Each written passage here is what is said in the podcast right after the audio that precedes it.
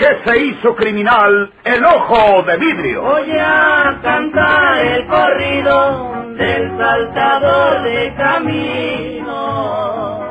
La borrascosa juventud de Porfirio Cadena. Cómo perdió uno de sus ojos y por qué tuvo que seguir la vida criminal perseguido por sus poderosos enemigos.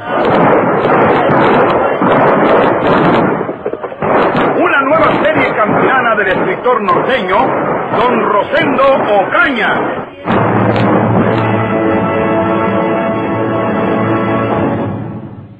Está de moda, Porfirio Cadena. ¿No es otra cosa? No puede ser de otro modo. Ese hombre debe haber pronunciado alguna frase parecida al nombre de Porfirio Cadena, y la fantasía de los vecinos y curiosos le agrega que dijo precisamente Porfirio Cadena. No, no, Antonia. Eres un necio si vas a pensar que Porfirio se haya salido del presidio para asesinar al primero que se cruce en su camino. ¿Qué dijo el director del presidio cuando lo saludamos en el despacho del inspector Riverol? Que nadie podía escapar de su prisión. ¿No has reparado tú en una circunstancia, Antonia? ¿Sabes quién es el asesinado? Julio Bernal, el novio de María del Carmen Osuna. Ella vive en la privada de Santa María, donde Porfirio estranguló a Victoria Torres y conoció a la señorita Manzano. Todas estas personas están ligadas a Porfirio Cadena. No, no es una coincidencia. ¿Dónde dice que se trata de ese joven? Aquí, léelo. Si Julio Bernal gritó Porfirio Cadena al ser atacado por su victimario, es porque lo reconoció, porque lo vio cuando iba a disparar. Insisto en que no puede ser, aunque aquí diga que el joven ese pronunció o gritó ese nombre. Ya verás como para de aquí a mañana se aclaran las cosas. ¿Cómo puede andar en la calle Porfirio Cadena? Eso es lo inexplicable. Y estoy pensando que tal vez pudo ese joven Bernal gritar Porfirio Cadena. Si le teme, si tiene motivos para pensar que pudiera atacarlo de estar libre, cuando vio que un desconocido lo atacaba, lo primero que se le ocurrió fue gritar el nombre de Porfirio, pero sin que efectivamente lo haya visto a él. Esa hipótesis es más aceptable. Dice el periódico que esa calzada de Nonoalco es muy oscura. ¿Cómo pudo verle el rostro? ¿Cómo pudo reconocerlo en esa oscuridad? Bueno, tranquilicémonos. La realidad es que Porfirio Cadena está bien guardado en una prisión, que no es como las cárceles de los pueblos, de donde ha podido escapar. Todo se aclarará el día de hoy, y nosotros nos vamos a San Luis mañana. Dios mío, que vuelen estas 24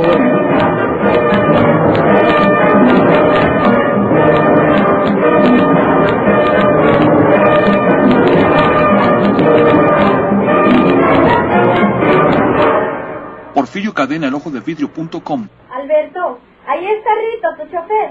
Dice que tú le ordenaste que viniera hoy por la mañana.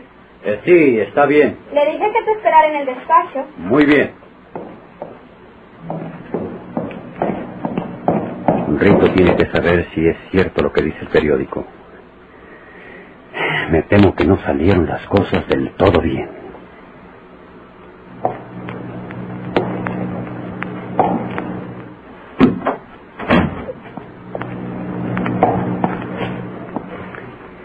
¿Qué pasó, Rito? Buenos días, señor director. Pues todo salió bien. Porfirio está en su celda. No tardamos arriba de una hora en despachar el asunto.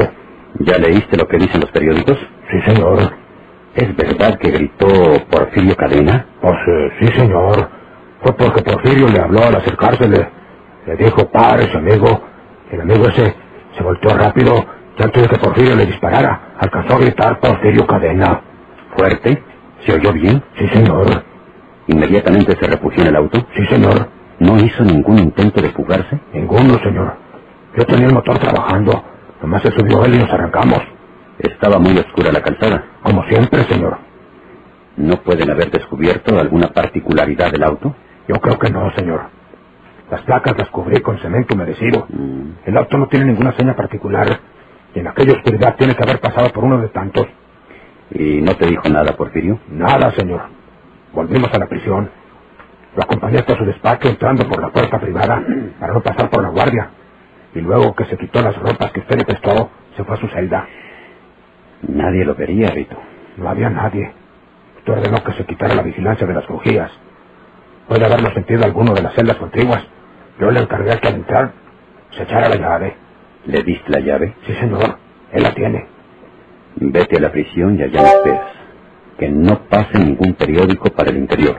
Orden mía. ¿m? Muy bien, señor. Allá nos veremos más tarde.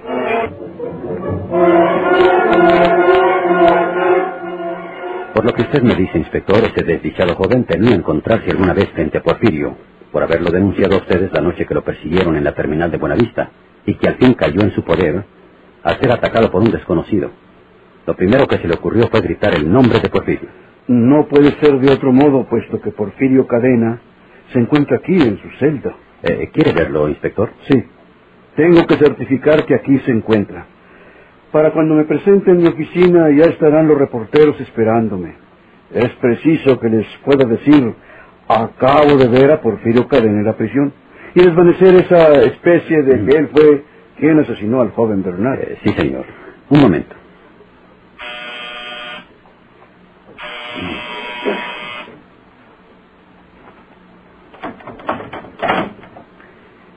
Que traigan al reo Porfirio Cadena.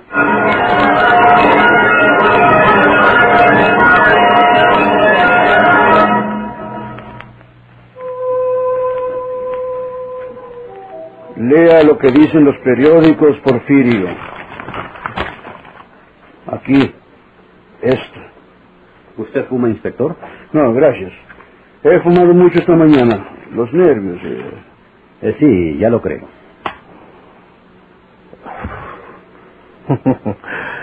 Quieren echarme esa muerte. ¿Cómo si estoy aquí encerrado? Ya les gusté yo para todo. ¿Recuerdas al joven Bernal? No, no sé quién será. ¿Recuerdas a la señorita María del Carmen Osuna? No, no, señor. ¿No tienes idea de quién puede haber asesinado a ese joven Julio Bernal?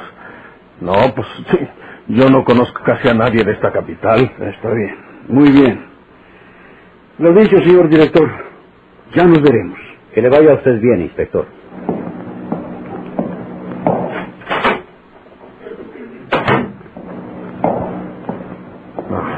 No se le olvide que me prometió que esta noche va a salir a ajustar cuentas con mis enemigos, señor director.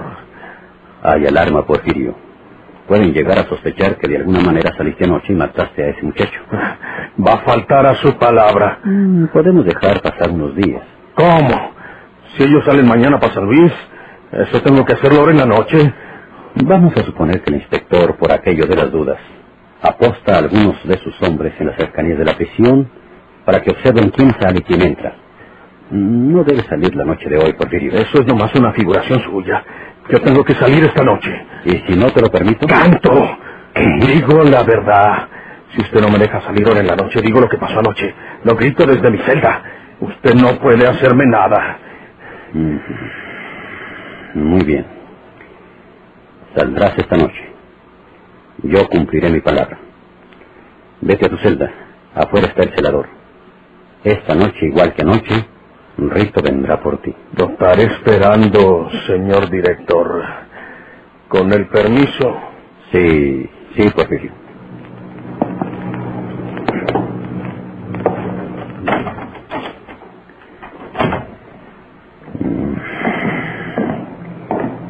Este bandido es muy peligroso. Antes que poder divulgar mi secreto, se lo lleva a la tumba.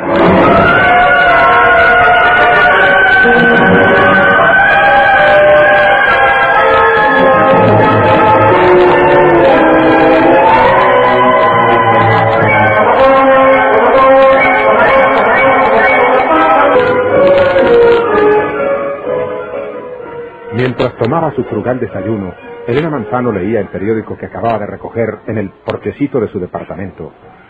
Iba repasando los títulos de las noticias más importantes de primera plana. Tendido el diario sobre la mesita del antecomedorcillo, pegadito a la cocina. Todo lo hacía deprisa, puesto que le quedaba muy poco tiempo para marcharse al trabajo. Ya le parecía oír los pasos de María del Carmen Osuna, que llegaba por ella para viajar juntas hacia sus respectivas ocupaciones.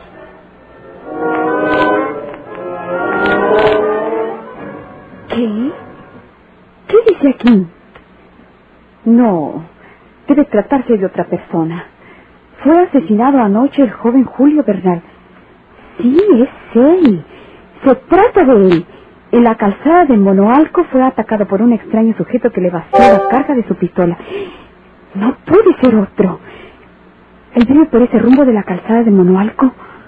Dios santo. Anoche lo saludé cuando volví del rosario y estaba platicando con Carmela. Esos pasos son de ella. ¿Lo sabrá ya? ¿Habrá leído el periódico? No lo creo. Tengo que ocultar este. Lo pongo debajo de su mantel.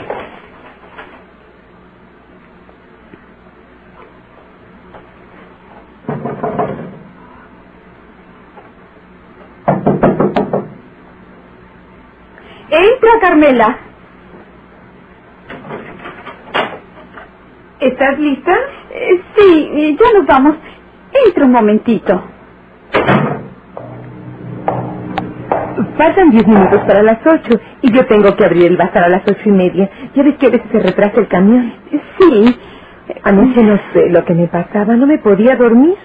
Oí la media de las once en el reloj de la iglesia de San Cosme. Me levanté tarde, casi a las siete y media. Apenas desayuné cualquier cosa, las volandas, no tuve tiempo de nada. Oye, Elena, ¿qué es lo que te pasa? Eh, ¿Te has quedado mirándome con unos ojos de espanto? Eh, ¿Te ha pasado algo? ¿Has sabido alguna cosa que te afecte? Eh, no, no, no se trata de mí, Carmela. Ay, Dios me dé valor para decírtelo. No leíste el periódico, ¿verdad? No, ¿por qué? Eh, eh, ¿Trae algo importante para nosotras? Carmela, ¿Qué le pasa, mujer?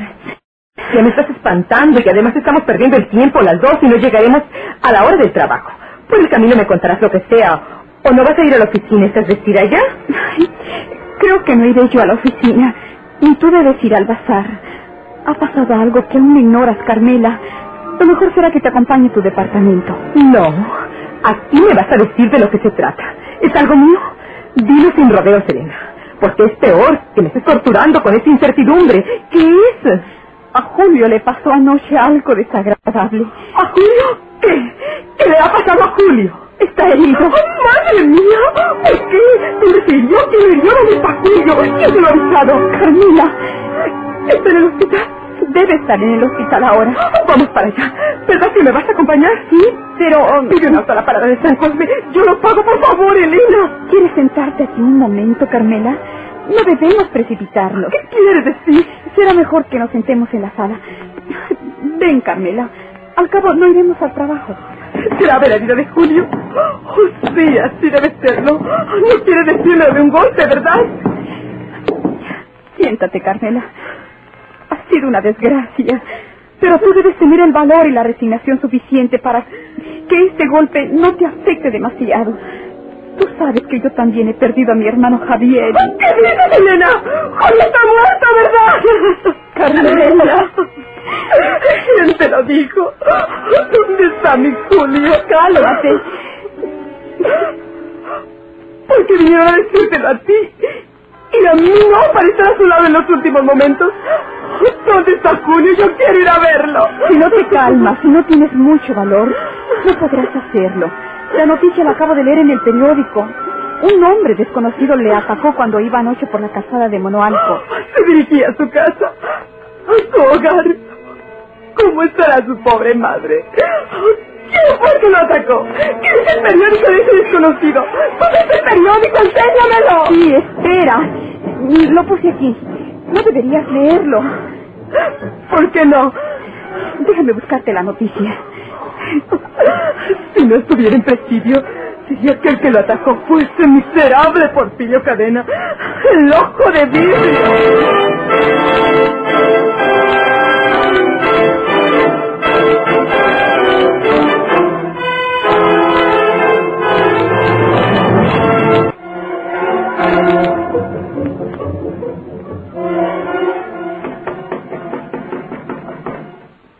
Adelante. Pasa, Rito. Señor director, ¿es verdad que va a volver a salir esta noche Porfirio? ¿Por qué lo preguntas? Porque anoche cuando volvíamos, él me lo dijo. Dijo que esta noche iba a salir a otro asuntito. Y que quería que yo mismo manejara el auto. Yo le dije que lo que usted dispusiera. Debo prepararme para esta noche, señor director. Eh, sí. Más tarde te daré las instrucciones del caso. Es peligroso que salga otra vez a la noche siguiente, señor director. Es peligroso para todos. Para usted, para él y para mí. ¿Por qué crees que lo estoy pensando despacio? Ya leyó el escándalo que publican los periódicos del mediodía.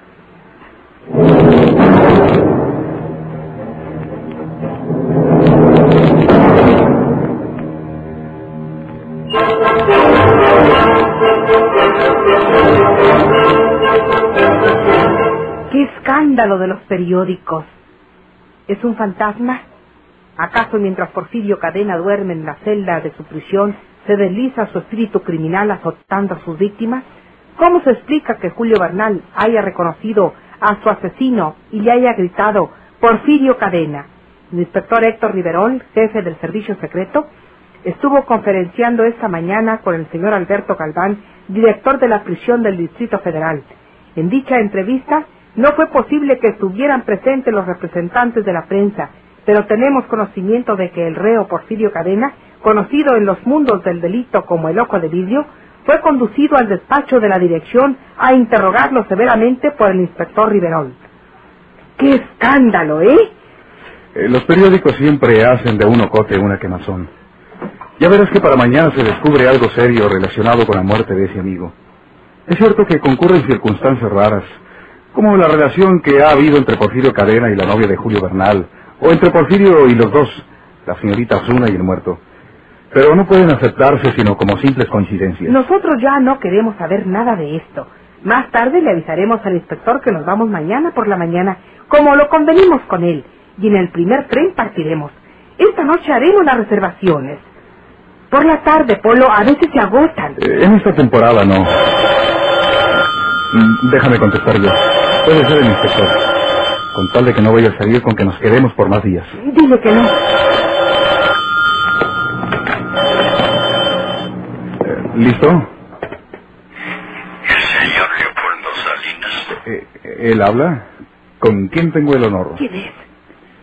Esté preparado, señor Salinas. Porque esta noche el espíritu de Porfirio Cadena estará allí para matarlos a los dos. ¿Qué dice? ¿Quién habla? Bueno. Bueno. ¿Quién era? Bueno. Bueno. Bueno.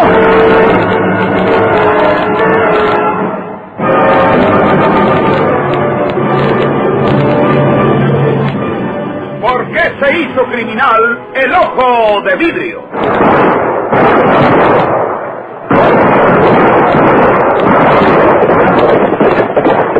Muchas gracias por su atención sigan escuchando los vibrantes capítulos de esta nueva serie rural, ¿Por qué se hizo criminal el ojo de vidrio? Se disfrazaba de arriero para asaltar los poblados, burlándose del gobierno, mataba a muchos soldados, nomás blanqueaban los cerros, escudos sin calzonados.